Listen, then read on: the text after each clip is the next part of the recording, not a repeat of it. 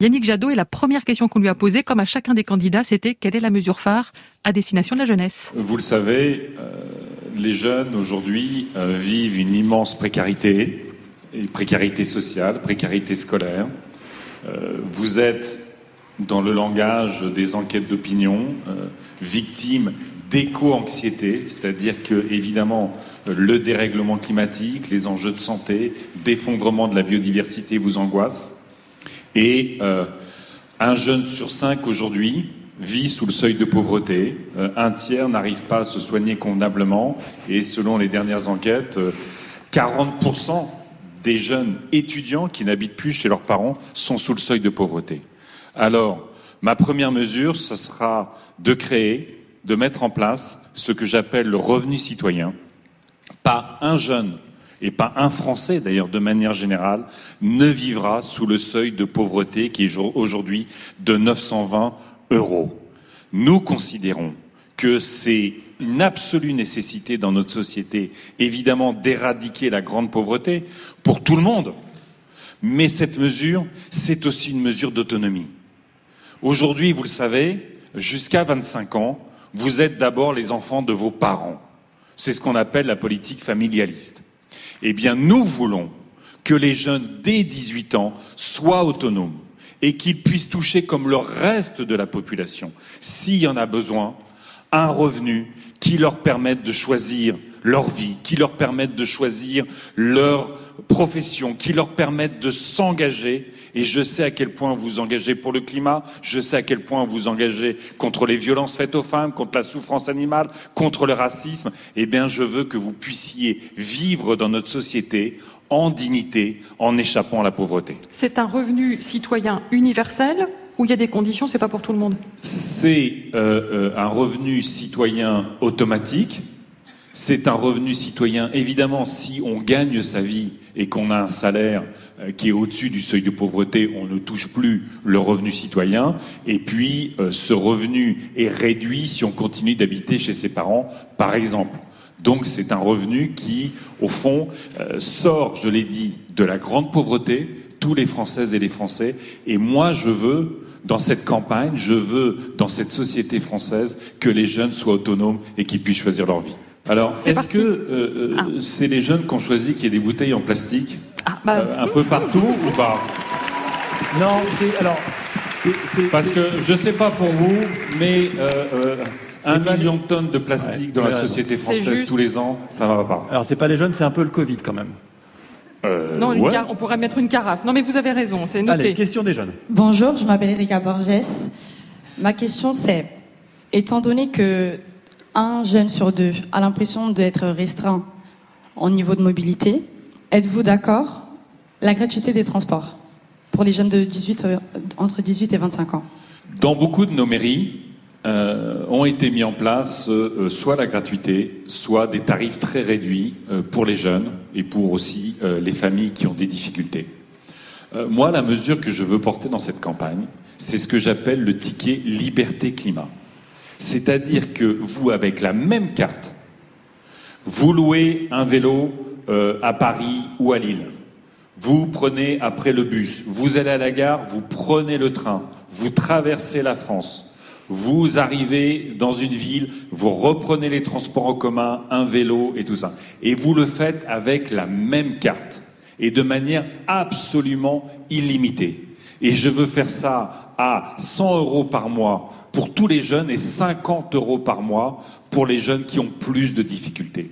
Je veux que la mobilité, notamment de la jeunesse, soit un élément de d'épanouissement de la société, de découverte de notre magnifique pays, et que ce soit ce qu'on appelle l'interopérabilité, c'est-à-dire qu'aujourd'hui, euh, vous avez votre carte euh, en Ile-de-France, euh, vous allez à Nantes, il faut racheter des tickets. Mm. Eh ben, ce sera la même carte partout pour garantir la mobilité de tous les jeunes. Je m'appelle Fares Soisy, j'ai 18 ans, j'habite Neuilly-Plaisance et je suis étudiant en Hippocagne. J'aimerais savoir euh, quelles sont vos solutions, vous, Yannick Jadot, pour que le milieu d'origine n'empiète pas euh, autant sur la réussite scolaire et professionnelle des jeunes? Vous avez raison. Euh, on a un problème d'inégalité scolaire majeur dans notre pays. Et euh, toutes les enquêtes ont montré que la France est un des pays, au fond, où euh, euh, l'ascenseur social est le plus en panne et le plus lent pour que, notamment les jeunes issus des classes populaires, puissent grimper dans l'échelle sociale et y compris dans leur métier, dans les entreprises, dans les services publics. Donc, un, mettre le paquet évidemment sur l'école. Aujourd'hui, euh, vous habitez un quartier, euh, ce qu'on appelle parfois un beau quartier, et eh bien l'État, de fait, investit plus d'argent, de moyens dans les beaux quartiers que dans les quartiers populaires ou dans les zones rurales.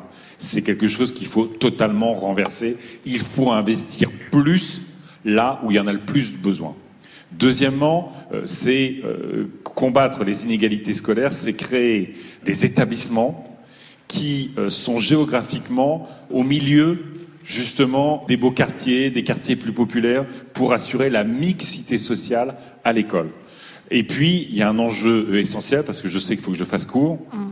Notre pays, depuis dix ans, a réduit l'investissement par étudiant.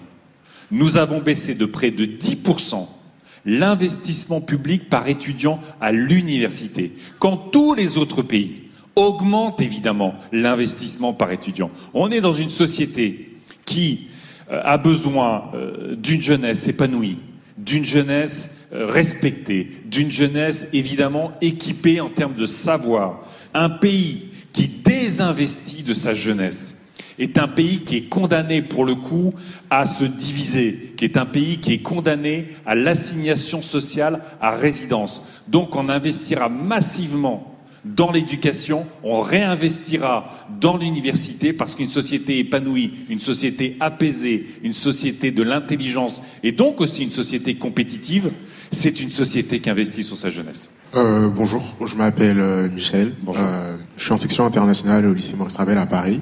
Et, je suis engagé dans la lutte contre les inégalités à l'école, contre les inégalités des chances. Et donc j'aimerais savoir comment vous revaloriserez euh, le métier d'enseignant afin de pallier euh, toutes les inégalités euh, dans les régions, les différentes régions.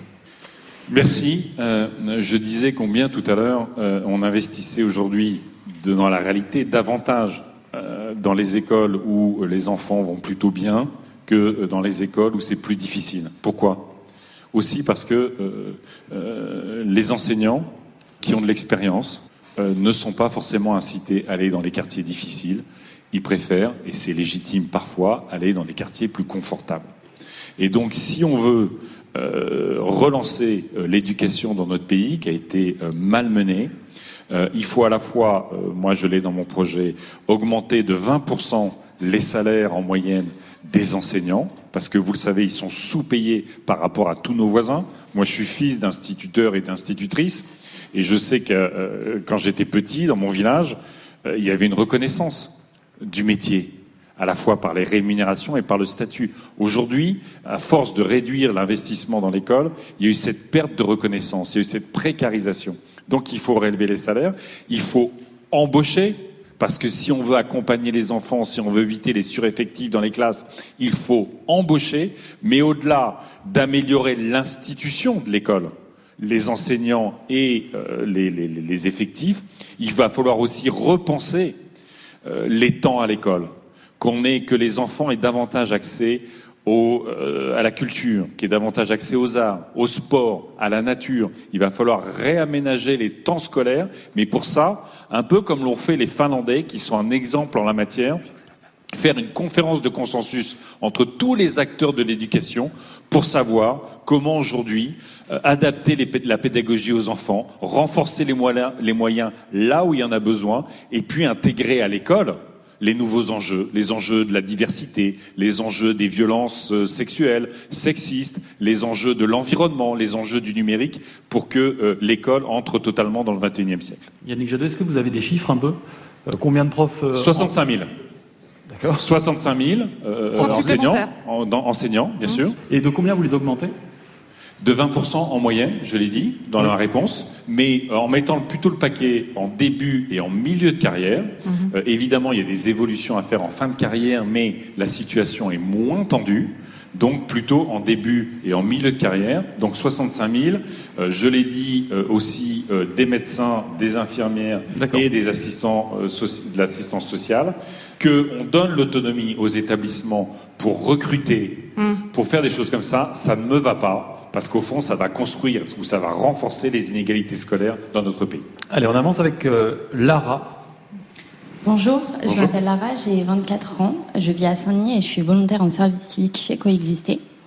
Du coup, ma question pour vous est la suivante. Selon un sondage de l'IFOP de 2021, 63% des moins de 35 ans considèrent que la théorie du grand remplacement est raciste. Comment expliquez-vous que 55% des 50-64 ans pensent le contraire? Parce que peut-être vous êtes plus ouvert sur la société, sur la réalité du monde.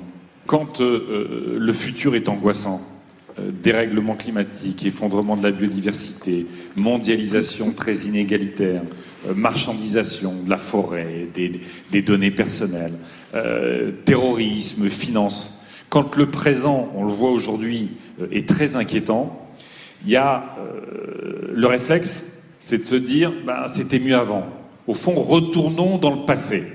Et vous avez des mouvements politiques et des candidats qui euh, manipule ces angoisses, manipule ses peurs, euh, manipule les colères en réflexe identitaire, en panique identitaire. Euh, notre récit national, ça deviendrait le suicide collectif.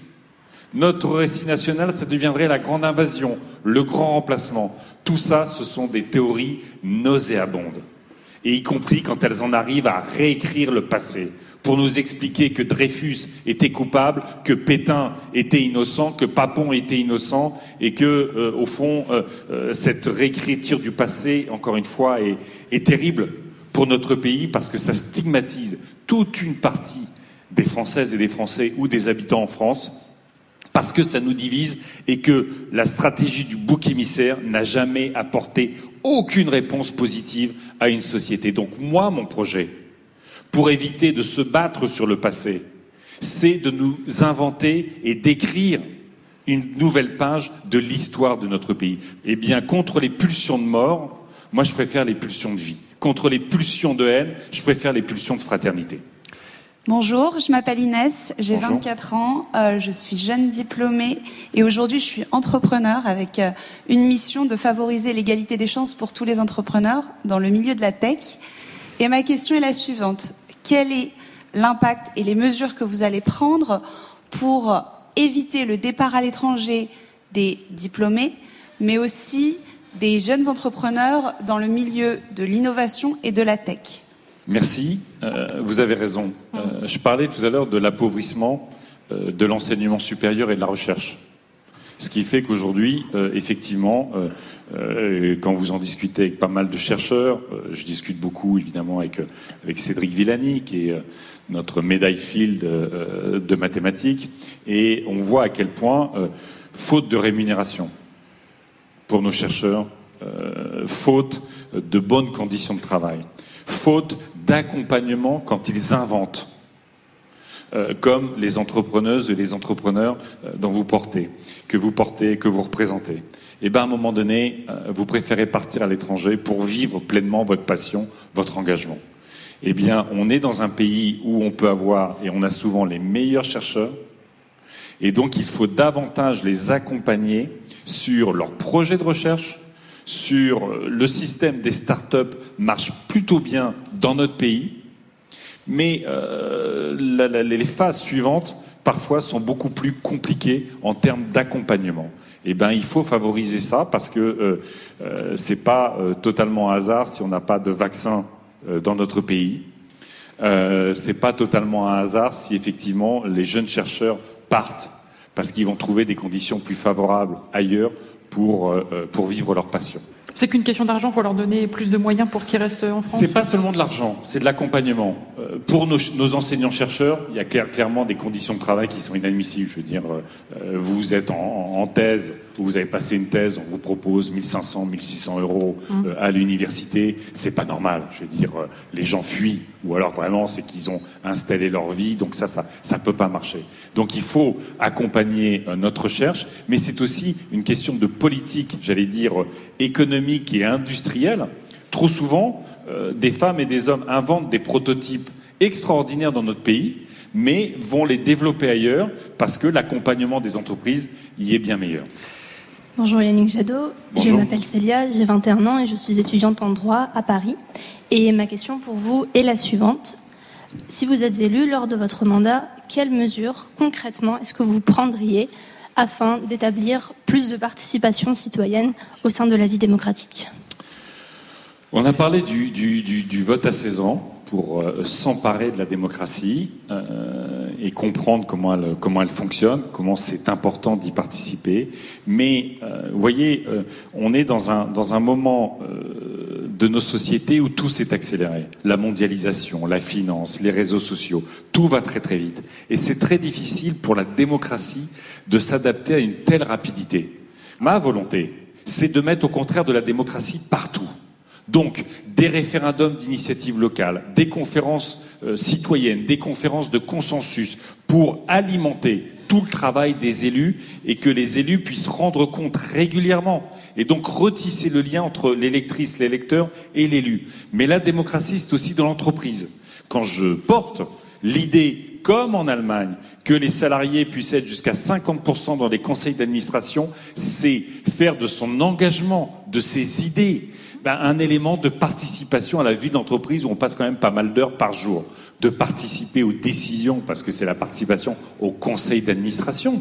Moi, je veux que les salariés dans l'entreprise, par exemple, vérifient euh, l'égalité femmes-hommes pour qu'il n'y ait plus de différence de salaire, qu'il n'y ait pas de discrimination à l'embauche. Je veux que les salariés puissent vérifier que quand l'État donne une subvention, ça sert, y compris à protéger le climat, plutôt qu'à le détruire.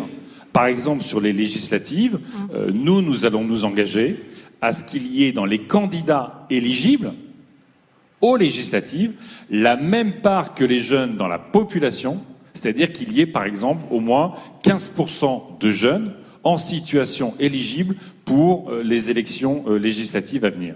Vous parlez de féminisme dans votre programme. Euh, depuis plusieurs années, euh, des associations recensent les féminicides. Allez-vous mettre en place euh, des statistiques officielles pour les recenser plus précisément? C'est évident que ce sujet-là a été nié par la société pendant très longtemps. Il y a encore quelques années, ça va vous choquer, hein, mais on parlait de crimes passionnels pour les féminicides. Comme si c'était au fond euh, un excès de passion qui faisait qu'on tuait sa compagne. Parce que c'est quand même toujours globalement dans ce sens-là. Et donc, il trop, on lisait parfois. Pardon? Il l'aimait trop, on lisait parfois dans Voilà, exactement. Donc c'était totalement abominable comme message qui était envoyé. Et nous, on veut aussi créer euh, des lieux euh, à l'hôpital ou dans les centres médicaux où on puisse porter plainte sur ces sujets-là. les agressions sexuelles dans notre pays, c'est près de, de, de 200 000 par an. C'est totalement inadmissible. Et donc, à la fois, euh, nous, on veut renforcer le budget euh, sur les droits de la femme, mais surtout, on veut enfin mettre en place ce fameux milliard d'euros dont on a besoin, que toutes les associations réclament, pour former, pour identifier, former toutes les personnes qui sont au contact, pour créer les hébergements d'urgence dès qu'il y a un problème, dès qu'il y a une alerte, pour euh, faire mettre en place des procédures immédiates et efficaces d'éloignement pour qu'on sorte de cette sorte de zéro impunité autour euh, des violences faites aux femmes. C'est quoi la série que vous nous conseillez? C'est pas moi qui pose, hein, ça un des jeunes. Et qui vous a peut-être inspiré, je ne sais pas. La, série, euh, la dernière série qui m'a marqué, hum. euh, c'est Squid Game. Pourquoi? Alors on va pas y jouer ensemble. J'ai non mais vous me dites, moi j'ai regardé La Casa des Papels et la dernière saison est très très bien. Euh, j'attends avec impatience la dernière saison de Peaky Blinders parce que j'adore. Quand vous êtes en campagne, de temps en temps, une série, ça fait du bien. Faut lire, mais une série, ça fait du bien. Alors Squid Game n'est pas forcément euh, la, série la plus adaptée à une campagne électorale. Euh, mais quelque part, des fois, hein. la brutalité d'une campagne électorale, symboliquement, symboliquement, y ressemble.